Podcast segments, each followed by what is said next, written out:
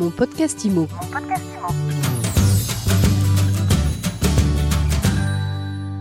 Bonjour et bienvenue dans ce nouvel épisode de mon podcast IMO, le podcast qui vous fait du bien, le podcast de My Sweet IMO. Quelles sont les destinations immobilières européennes qui font vibrer les Français? C'est le thème du jour et on en parle avec Thierry Vignal, fondateur de Mastéos. Bonjour. Bonjour Ariane. Vous venez de réaliser un sondage sur l'investissement locatif en Europe. Qu'est-ce qu'il en ressort? Est-ce que les Français ont envie d'investir hors de l'Hexagone? Absolument, et ils rêvent de soleil, ils rêvent d'Espagne et de Portugal, mais surtout d'Espagne. On a interrogé euh, il y a quelques mois euh, 1000 Français représentatifs de la population. 44% veulent investir en Espagne et euh, particulièrement à Barcelone, 31% euh, sur cette ville côtière.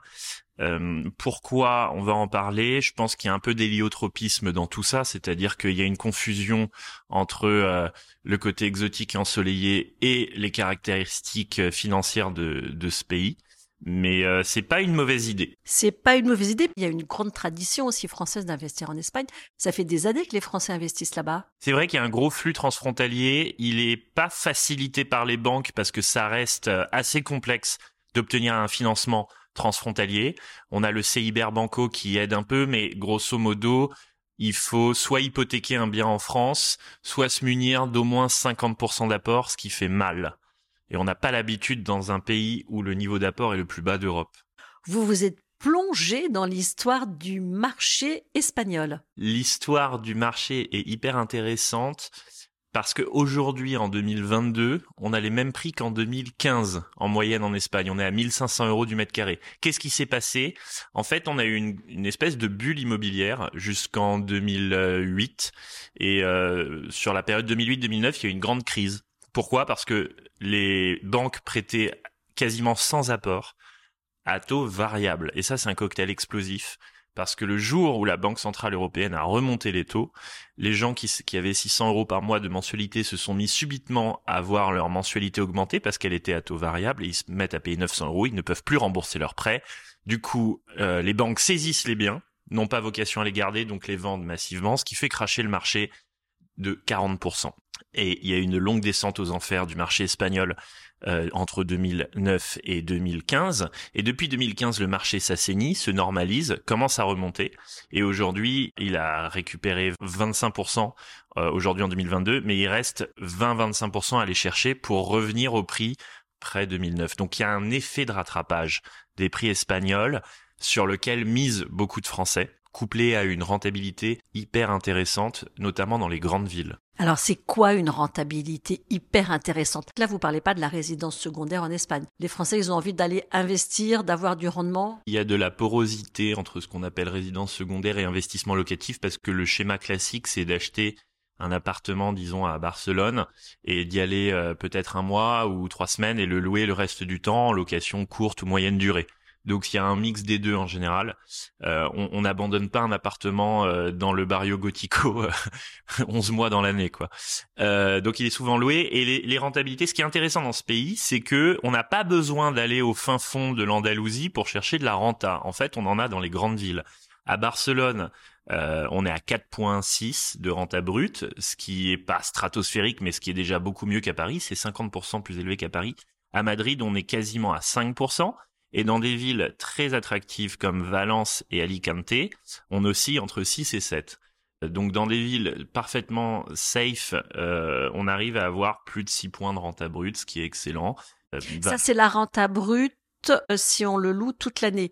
Oui, je parle pas de Airbnb parce que comme en France, c'est très encadré.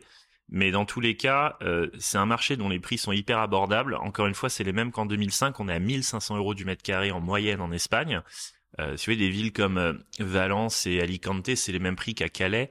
Et, euh, on est sur des niveaux de tension locative très élevés parce que le seul bémol de ce marché, c'est le niveau d'apport.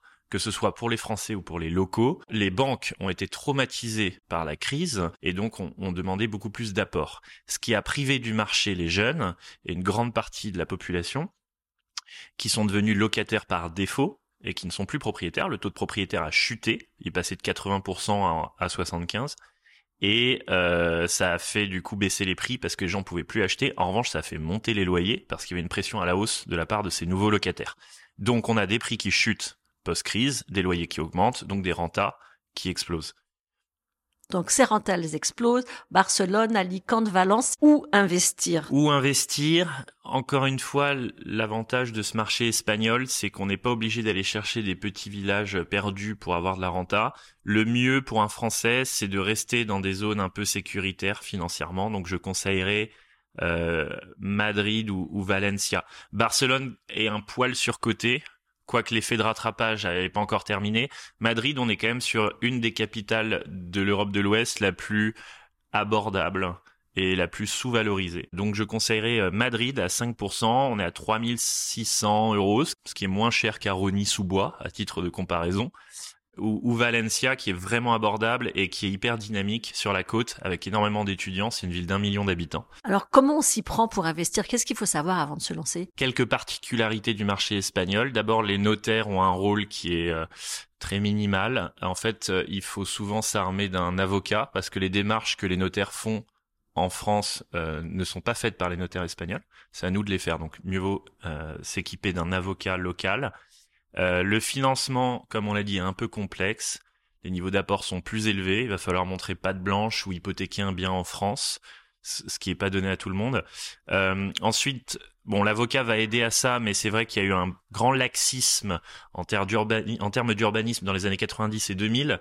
Donc bien vérifier que les zones euh, construites sont, ont bien obtenu un permis de construire, etc. Les taux sont un peu plus élevés, de un demi-point en moyenne jusqu'à un point. Voilà, c'est surtout le, financement qui est euh, un des freins, euh, surtout pour des Français. Je conseille de passer soit par Targo Bank, qui est une filiale du Crédit Mutuel, soit par le partenariat CIC Iberbanco, qui est assez à l'aise avec ce genre de, financement euh, franco-espagnol. Je vous ai entendu dire le mètre carré espagnol est plus petit que le mètre carré français, mais ça veut dire quoi concrètement?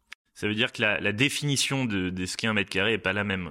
Pas, souvent, ils vont inclure les parties communes ou ils vont prendre la surface au sol du terrain, euh, c'est en fait on a la chance d'avoir cette loi dite Carrez en France qui, qui met tout le monde d'accord. Euh, Là-bas on va on va s'exprimer en surface construite et pas en surface euh, habitable. Donc les mètres carrés peuvent comprendre les murs, voire euh, une partie, un bout des parties communes. Donc il faut faire attention il faut faire attention et, euh, et il faut demander à l'avocat de confirmer ou aux diagnostiqueurs locaux de, de, de, de bien euh, confirmer les surfaces. Alors avec un budget de 100, 150 000 euros, qu'est-ce qu'on peut avoir aujourd'hui? Nous, on a des équipes euh, Mastéos implantées localement. Donc j'ai des salariés en, travaux, en chasse, en gestion locative sur euh, Barcelone, Madrid et Valencia. On ouvre Alicante là aussi. Le ticket d'entrée est à 100 000 euros.